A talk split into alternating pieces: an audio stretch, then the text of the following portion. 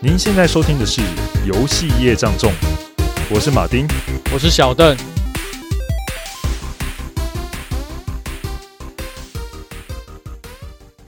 哎，小邓，哎，怎么样啊？哎，听说你有养猫？哎，有啊，养了很久了，快十年了。怎么哦，养这么久？对啊。哦，你为什么想养猫呢？呃，我的理由可能很多人不相信，就是我养猫其实是为了把妹。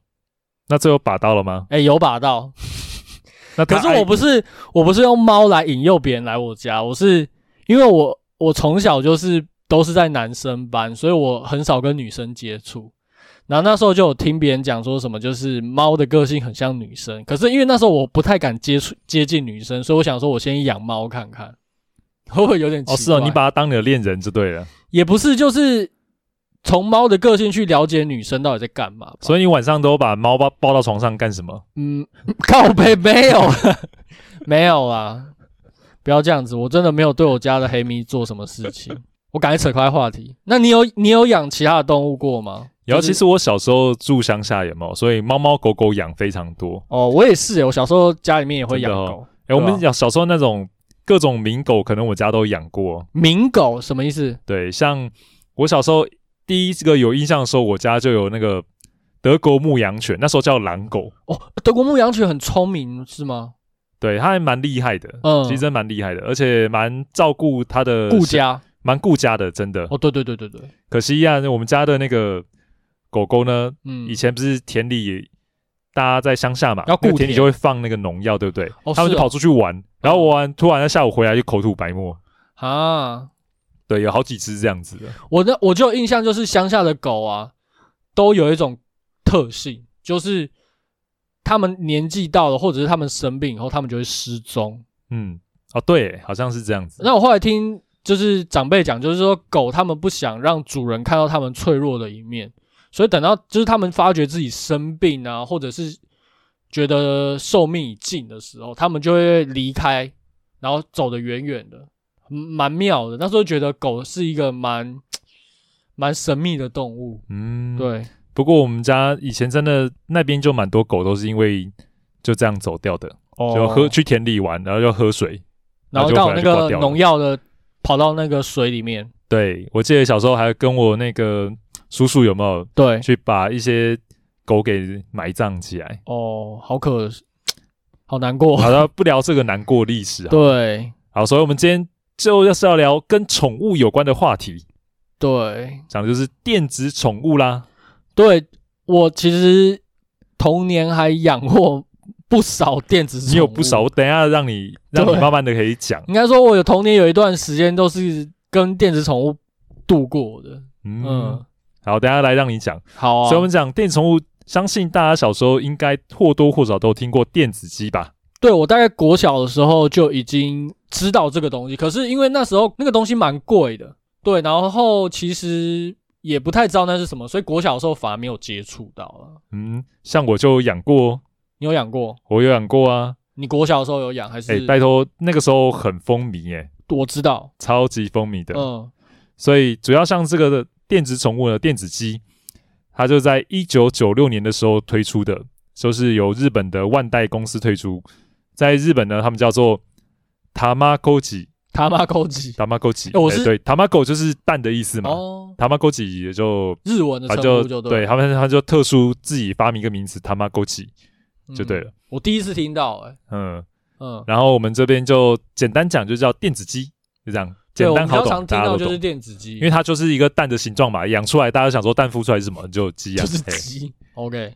然后这个电子机当时造成了一个风潮，我觉得还有很有趣的是，原本万代当时要倒掉的，嗯，对，结果呢，原本还 Sega 跟他讲说，来来来，我们给你钱，我们收购你，对，然后那个就像那个 Sega 新郎准备好了，等着新娘入洞房，然后等老半天，居然这个新娘不来。为什么呢？新娘就说：“诶，我早就赚了很多钱了。”因为新娘生出一颗蛋了。对对对，你准备那些聘礼根本就不够用啦，不够看啦。那这个金鸡蛋就是那个 Tamagotchi 嘛，对不对？对，Tamagotchi。嗯，没错。诶，说到这个 Tamagotchi 啊，那个时候我记得我有养哦，它上面很简单，只有三个按键，分别三个按键就是选择，然后确定跟取消。那你开始养的时候，它就是从一个那个小小的蛋开始嘛，你就要等一段时间，等它来孵化。我记得第一次看的时候，就是觉得啊，好期待啊，它不知道孵出来会长怎么样子。还记得破蛋看到它出来那一刻，我就觉得还蛮兴奋的，包到处跟我的家人跟同学讲了。会真的是一个生命诞生的那种感觉吗？对，反正第一次看很新鲜嘛，对啊，你就觉得啊，家里那些狗狗猫猫不算什么，这个比较厉害。他们会不会吃醋？我诶、欸，我不知道诶、欸，反正不管了。那时候就这样子，嗯、心力就是在电子机上面的。了解。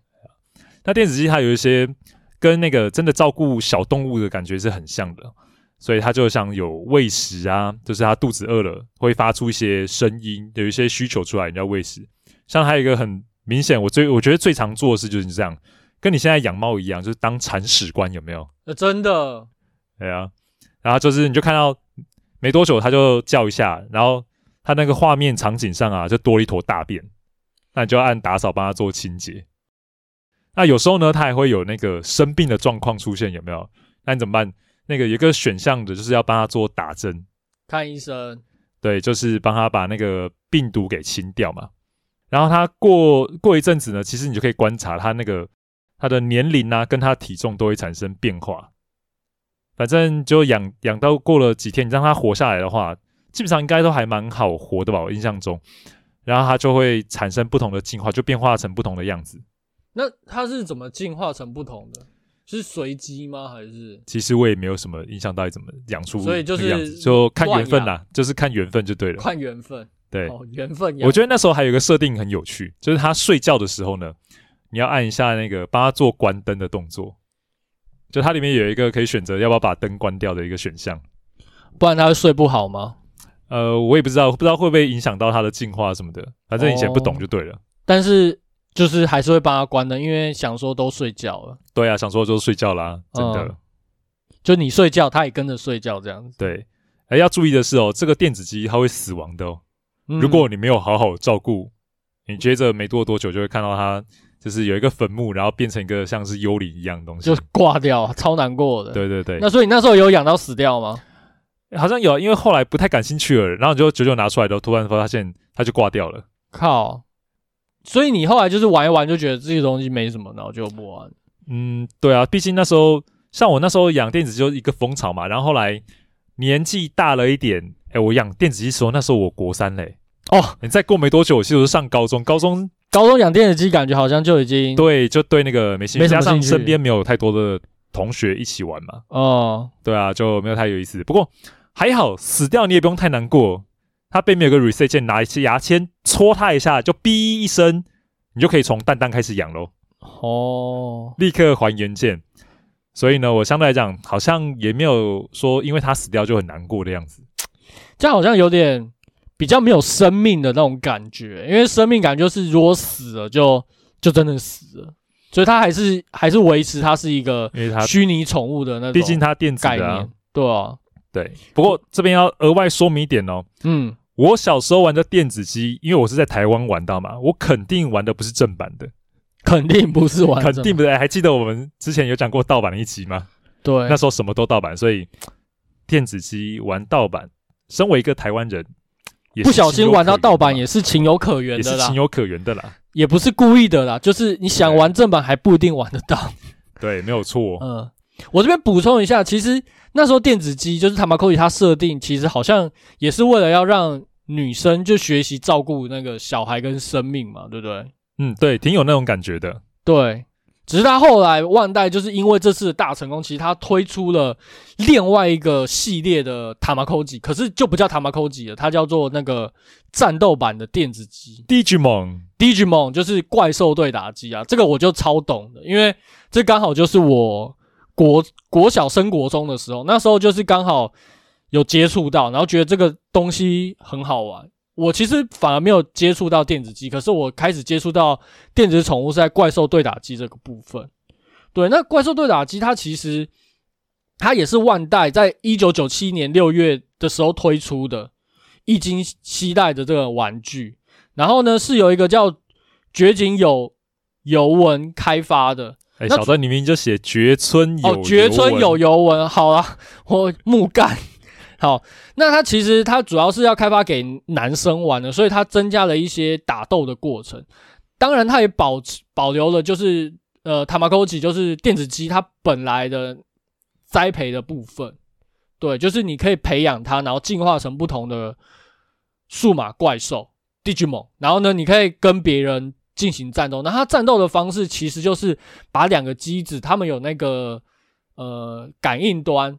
把它们对在一起的时候呢，他们就会开始进行连线，然后连线以后，他们就开始打架，然后打架以后会变成就是有赢有有败嘛，对不对？然后甚至失败的人会有可能会受伤，有时候受伤太严重，我可能会死掉。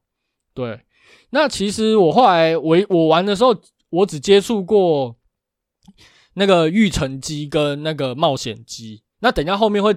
大概讲一下什么是育成机，什么是冒险机。那后来还有看到，就是说，其实它后续还有继续出图鉴机跟声光机。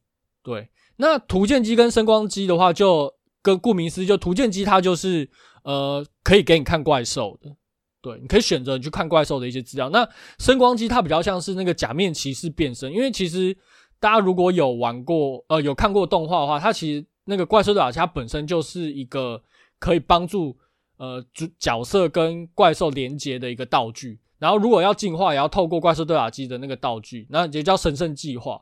然后你只要你的那个勇气够强，或者是你跟怪兽的那种心灵相通的时候，它就会有一些变身的能能量产生。那声光机的话，它有点像假面骑士变身一样，它就会发出一些变身的那个光。那带到怪兽呃数码怪兽里面的话，它就是进化的那些声光效果。然后甚至就例如说你。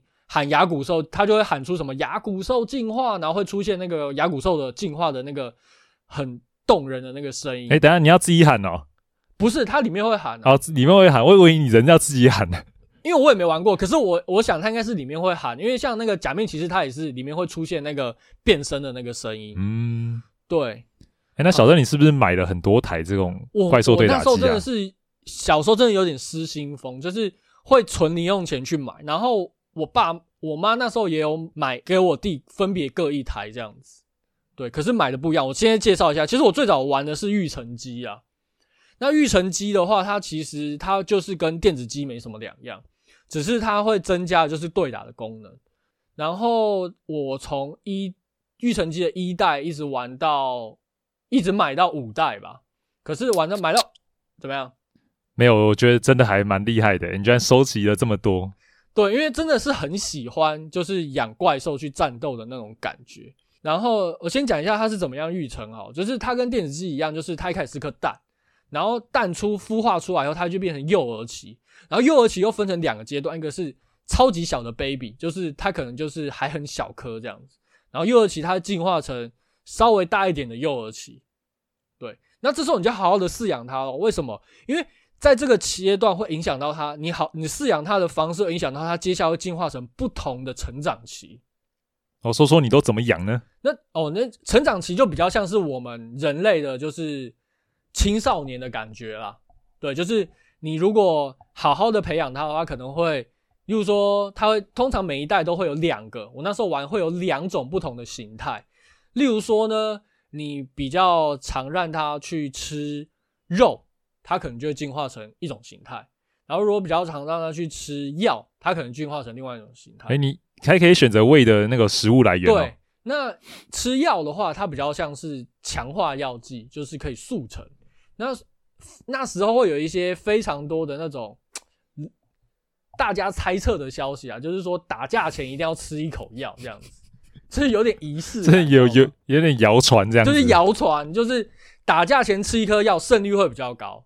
对，然后你呃成长期的时候，你如果跟别人打架呢，也会影响到你的进化。胜率够高的话，可能也会进化成不同的怪兽。然后刚刚马丁不是有提到吗？就是晚上睡觉的时候，不是也要关灯吗？那像在那个 Digimon 里面，它也有这个设定，就是你你有关灯跟没关灯，也会影响到就是怪兽哦。甚至有些怪兽就是它会比较晚睡觉。嗯，对，很有趣的设定。对，然后就是你成长期。依照你的不同的栽培方，例如说吃的东西啊、打架啊、然后训练啊、还有睡觉啊等等的，或者是还有就是它也会大便。你没有好好清大便，会影响到它的进化，就影响到他的心情就对了。那接下来它真到成熟期的时候，它就有不同的形态。我记得我那时候玩的时候，好像有八个形态吧，就是成熟期的时候，我确定一下。我今天看图鉴好像是有七种，一二三四五六，诶、欸，七种吗？我今天看是七种啊，七绿绿色的嘛，有七个啊。哦，对，有七种，对，然后七种就是成熟期。然后成熟期，它最后会进化成完全体，对。可是那时候超难养，为什么呢？因为完全不知道它是你要怎么去栽培的，所以说我们都是瞎碰。而且那时候玩的时候啊，都是在上课偷偷养，所以有时候它肚子饿的时候，你也不敢开那个，不敢开声音，对，不敢开声音，所以你都关静音嘛。然后关静音也常常就是忘记了，那等到。等到你打开的时候，发现他的大便已经占满一幕了，或者他已经饿到心情很不爽了。我还以为饿到吃大便了，对，饿到也有可能。可是那时候就是赶快清。可是通常你那个时候，它就影响到它进化的一些条件。原来是这样。对，所以很长。那时候就是因为你一边要上课，一边要养，真的太难了。然后我那时候有最高纪录，就是同时养四只。我靠，你超忙的，超忙的。然后就是你就是有点像保姆，你知道吗？就是。要一直清大便、吃东西，然后因为我有四只嘛，所以可以自己跟自己对战。哦，所以你也不需要靠别人了。对，我也不用靠别人，就一个自闭玩法就对了。超自闭症玩法。你这就不是有点像是什么大号带小号这样子的感觉？类似，例如说，我那时候就曾经就是四肢就是一起，四肢都一起从幼儿期一起长大，然后呢，他们就是互相打架啊，然后培养，然后最后看谁会救集成进化成救集体那样子。那你这样同学那么多，有没有跟他们一起玩呢？哦，绝对是有的啊，因为应该是说还是会偷偷打，就是还是希望，因为那时候你有四，假设我有四只嘛，对不对？还是希望可以培养出一只救集体，然后去跟别人打架，因为赢别人就是比较爽。对，原来如此，果然那要要玩就是要当同学中最强的那一个。对，而且其实那时候因为网络还没有那么多发达，所以很多资讯都是谣传。然后那时候大家连线了以后，对不对？就想，因为你其实也没什么事可以做，然后大家就会拼命的按按钮，以为这样子就可以让自己的怪兽胜率提升。殊不知，其实根本没差。对，他应该是连线的那一那一瞬间就应都已经记录好，就是说你这场是赢还是输了。了解。对，这跟我以前那玩机器人大战那时候看那个机器人发射炮弹的时候一样，就觉得你拼命按那个按键，你就觉得会暴击，要么就是你的命中率特别高。对，可能你就是连续按的时候，然后刚好那一次暴击，你就想，哎、欸，哎、欸，真的有效哎、欸。好，小孩子都会这样子。对，我觉得人都会这样子啊，就是当自己没办法决定事情的时候，就会做一些事情来认为自己可以控制些什么。啊、好傻，好天真啊。对。然后说到这个的话，就一定要说到，就是一定要带到一件，就是那时候其实有一个很红的动画，就叫做呃《数码过宝贝》。我不知道马丁有没有看过，我没有，但是我记得我弟，因为我弟跟我年纪差很多嘛，嗯，所以我经常都会听他讲，就是童言童语，他都会这样讲。他说：“牙骨兽救急进化，牙骨兽进化。”对，他就这样随便乱喊，然后我就在说。你在说什么？我都听不懂。你就觉得他很屁，而且那时候大家就是到了时间就一定会冲回去看，因为实在太好看了，而且他歌又很好听，然后动画内容其实又很很有趣，再加上就是因为你本身就有玩怪兽对打机嘛，所以你会有种很强烈的情感投射。然后这边我不得不带到，就是其实我在更早的时候我就接触到这个作品了，因为那时候有买 PS PlayStation 第一代。它里面就有出那个数码怪兽世界、数码暴龙世界啊，嗯、对、欸，这个游戏我反而比较有印象诶。对，可是我这个游戏对我到现在对我来说都是一款神作，只是我很想聊它，只是我觉得今天这集可能聊不完，所以你有太多回忆在里面。对对对，太多回忆，我应该说我至少有。三个暑假都是在这个游戏。好，小小段你自己挖坑，你自己准备哈。对，好，没关系。就是这个东西，我之后一定会跟大家好好分享。就这个游戏，在在我童年真的是神作之神。对，那里面就是讲到就是数码怪兽的这个饲养。那我这边带到那个动画，就是那时候，呃，数码宝贝它其实就是一个当时非常红的动画。我想几乎所有人，所有的男生嘛都会看啊。然后我这几天呢，就是因为要准备这一集，然后我就回去重温了一下进化的那个过程。我光是听到那那个进化的那个听听听，听到 BGM 就高潮了，不是高潮，是鸡皮疙瘩掉满地，哦是哈，就是整个那个毛都竖起来，你知道吗？然后不知道为什么眼眼泪就是眼眶就开始有点泛泪，想说太感动了，牙骨兽要进化了。不不好意思，小邓，我就没办法懂你的那个感动的地方。毕竟那个时候我毛已经长齐了，我就对那个 没有什么太多兴趣了。我我也不知道为什么，可能就是那种童年的那种回忆吧。就是即便到了现在，就是已经已经要三十几岁，要迈向四十岁，听到那个音乐还是会非常的感动。就是有有有那个旁边卫生纸，你先擦一下眼泪好了。好，听起来真的蛮感动的。对，因为要怎么说呢？因为它的剧情就是那些被选召的那些小朋友。然后很努力的想要拯救自己的伙伴，然后怪兽就是他们唯一的力量就对了。然后当他们跟他们心灵相通的时候，怪兽就会感受到他们的勇气，然后就会跟着进化。然后进化以后就会变很强嘛，然后就会觉得第一觉得很帅，然后第二就是解决问题，就会觉得哦太感动了。对，就是他们又克服了一次困难。然后最让我难忘就是里面有一只怪兽，就是我。童年时的婆，那什么就是天女兽。天女兽，我我看看哦，哎呦，这个这个姿色不错，而且穿的穿的衣服这么少。对，她她是天女兽，她其实就是天使，但是她是女生。然后她穿的真的是超辣的。那时候第一次看到金花，就哇靠，也太漂太正了吧？对，然后甚至当时因为。还是小小男生，所以看到会觉得有点小小的害羞，你知道吗？就觉得，嗯、呃，这样可以吗？然后因为以前家里面就有一台电视嘛，对不对？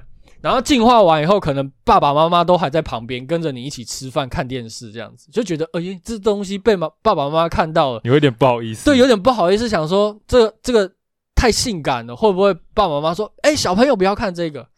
后来好像没有。你有没有跟他推荐？这这是我女朋友。没有没有，当时只是。应该是他算是我国中的性幻想对象，性幻想对象，哦，很好。对，然后这个小也是他的人设真的是很赞，就是他的脸是遮住的，所以你就会充满了无限的遐想，就对。但虽然说天女兽是我当时的性幻想对象，但是我最喜欢的还是那个兽人加鲁鲁。为什么呢？因为兽人加鲁鲁就是因为他是狼，而且他可以变狼人。你知道我就是一个很喜欢狼这个动物的这个，就是有种莫名的有有有，所以狼狼图腾嘛，我有印象。对对，所以当时看到他进化成兽人加鲁的时候，觉得哇靠，超帅的，居然从狼变成狼人。你现在想想就觉得啊，不就站起来而已嘛。可是当时就觉得超帅。我然后我这时候提到，就是跟那些怪兽对讲机非常的亲密，亲密到怎样？就是晚上睡觉的时候就会跟他们讲话。然后我那时候还有特别做做一张床给他们睡觉，他们就会躺在我的枕头旁边，然后就说，然后我就会跟他们道晚安，然后接着帮他们关上灯，然后一起睡觉这样子。哇，我你现在有没有对黑咪这么好啊？呃，黑咪现在都会去找我妈睡觉，他不都不鸟我，所以我没办法。对，然后聊到怪兽雅就不得了，就是其实当时也是违禁品嘛。所以其实那时候带到学校的时候，我那时候是把自己的书包割一个洞，就是那时候它就会出现一个简易的夹层，然后再把那个那些怪兽对讲机塞在里面。你说为了防止被老师收到就对了。对对对对对对对。哇，太用心了吧？对啊，可是那也是没办法，因为如果你都放在家里，它就一定会挂掉啊。所以迫于无奈，哎，真的迫于无奈嘛，就是就是想养啊，所以就带到学校一起养这样子。然后那时候还有一个秘技哦，就是我不知道你有没有印象，就是你呃电子鸡跟怪兽耳机买回来的时候，它都会有一条塑胶的条，就是你可撕开以后它才会通电。啊、呃，我知道它就是跟那个电池跟那个电子零件把它隔开的一个塑胶条嘛。对对，你撕开以后它才会通电嘛，对不对？然后那时候就有人发现，就是你把它塞回去，然后很快的不知道按什么按钮，然后拉出来的时候，它有可能会出现一些。数据上的问题，所以导致你的怪兽一登场的时候就是完全体的状态，哇，金手指也被人发现了。对，就是一个秘技，就对。然后那时候有人发现以后，然后他就用这个东西狂跟别人打架，因为他很快就可以养出旧机体，然后就把所有人都干掉这样子。因为呢，他他就算死掉也没差，因为他可以立刻就再刷出一只旧机体出来。然后那时候我发现的时候就很生气，想说你怎么会这样子？这是犯规的。这养这样养出来的数码怪兽都是邪恶的数码怪兽。那你有战胜他吗？没有，我还是输了。那你有没有加入他？我忘记有没有加入，我有试，只是我我试了，试完会觉得说不行，我不能做这种事。我只是想了解它到底怎么发生。好，了解。对，哎，那个听到这一段的，如果你还有留着怪兽对打机，请来可以尝试看看。刷刷流，就是它那个通电的地方，你插进去再拔出来的时候，有几率会变成那个旧完全体。完全体，对对对对对。然后。战斗死掉了，它就会变成那个蛋嘛，然后就又会重新来，你就可以继续再饲养它。基本上就是当时就是每天都是这样子的一个循环，呃，每就是怪兽死掉，然后就是再重新再饲养它这样。原来这就是你的，哎、欸，这算什么？小学的时光吗？还是国中的时光？国中的时候。可是我们大概玩到国二的时候就很，因为很少人在玩，我就也跟着没有玩了。再的话就要提到冒险机，冒险机刚好就是跟着动画一起出来的。那冒险机跟饲养机比较不一样，就是冒险机它有计步器，所以你可以挂在那个你的腰际那边，对不对？然后你就走出门，然后你走的时候呢，它会震动，就是当它它有点像是你跟那个怪兽一起出去冒险的感觉。然后如果说有遇到怪兽的时候，你就可以跟那些怪兽战斗，然后战斗完以后，你就可以变强，然后可以进化这样。这个设计还蛮聪明，还蛮有趣的欸。对啊，蛮有趣的。哎、欸，但是你说遇到怪兽战斗是你说你走一走就会有像这种野怪，野怪，对，对对，就出现在那个荧幕上面。对，哦，那就真的很像 RPG 冒险一样。是是是，就其他真的就是 RPG 冒险，它就是冒险，所以才叫冒险机啊。OK，所以它除了那种跟人对战功能，还多了一个单机单机 RPG 的功能。对啊，而且再就是你也可以养出里面所有的怪兽，就是。动画里面会出现的都可以养出。哦，那听听起来这个冒险机还挺划算的。我觉得蛮不错，而且那时候是这样子，它冒险机有那时候有出两台，应该是我不知道后续还有没有再出。我那时候买的时候是我妈买一台给我，然后买另外一台给我弟，然后那时候是蓝色的跟橘色的，然后蓝色的是可以养出亚古兽，然后。橘色的好像可以养出可以进化成天使兽的那一对，我有点忘记那只叫什么，就是它比较像是一个老鼠，然后耳朵长长像那个蝙蝠的耳朵。对，说到那个时候，呃，你们这么喜欢玩这个怪兽对打机这个部分，我就想到啊，我们之前不是有聊以前的游戏主机，当初那些像 PlayStation 跟 DC 的设计，它的记忆卡都还专门做成是像。这种怪兽对打机的样子是还可以连在一起进行对战的，就上面还可以安装小游戏进行对战。所以是因为怪兽对打机的关系，所以他们也出也想要出这样。对，我想，因为也是因为现在有电子机嘛，后来出现这种怪兽对打机引领风潮之后，好像游戏厂商也想学，就是一样画葫芦，就想说你这么赚，我也想要来，要蹭一下那个热度。对，有种感觉。可是我那时候真的玩起来，就是我说的，有点。哦那个食之无味，弃之可惜的感觉哦，就是你明明都已经有这么画面这么好的那个 家用主机可以玩了，哦啊、你怎么还会想要玩那个？回到那个 比较古早的那个画面，对，有时候就玩呃那个小游戏，真的玩起来就嗯不是很好玩，是但是不知道为什么要做那个哦。对，但是你看到那个两台接在一起可以对战的时候，你还是觉得哦这功能很酷诶。对啊，对，大概像这种感觉，就仅仅止于此这样子，就仅止于此啊。所以你可以看他们。后来证明就是说，对他们的主机好像不是很有帮助，所以他们都不出了嘛。要不然你现在会看到这种东西还存在着哦。嗯，只是现在没了。啊，你其实还有诶、欸，我我不知道你的意思是这样，可是其实怪兽打击它到现在都还有继续在出新的。好，我我我知道我的意思是说，就是那个电玩主机的记忆卡就再也没有这样做了。哦、对，因为现在也没有记忆卡了。对对啊，所以除非说是说在那个手把上面它出一个荧幕。对，可是现在也没有在做这样，代表说这个东西就是不吸引人。对，应该就是那个时候风潮带起来的。结果来说的话，就是这个功能并没有满足到家机的玩家。没错。那我刚刚有提到，就是说，其实到现在还有出那个怪兽对打机嘛？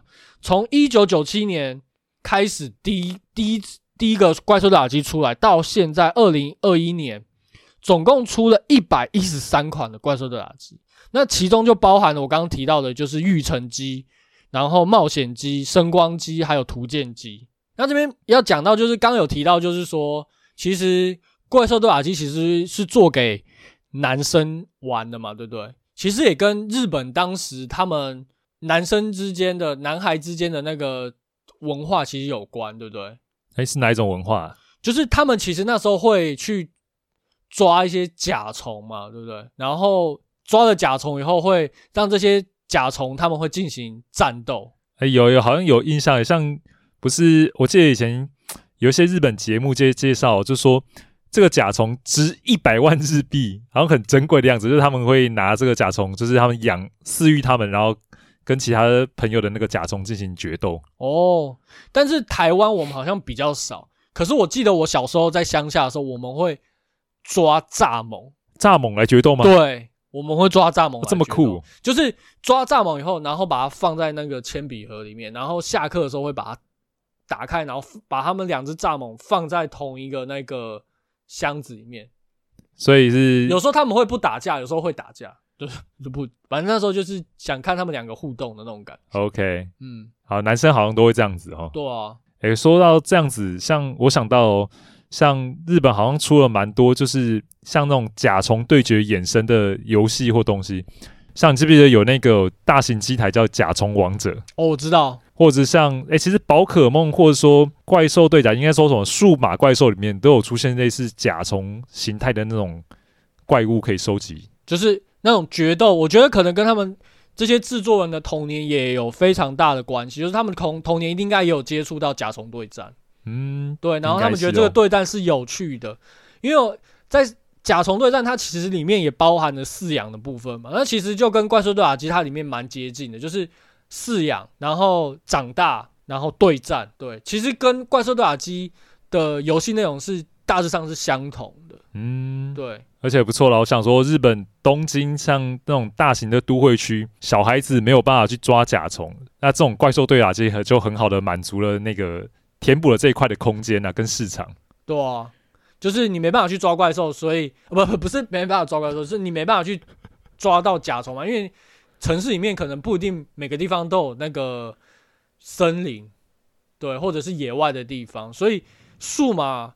怪兽怪兽对打机，某种程度上就弥补了这个，呃，他们可能日本已经延续已久的这种儿儿儿儿童游玩的这种文化。嗯，我看呢最新的那个怪兽对打机，它已经现在做成那种叫做运动手环的样子。哎，哦，对，那个我超想买的，因为就是它是你你运动跟移动的时候，它就会记录你的数据，然后就可以进化。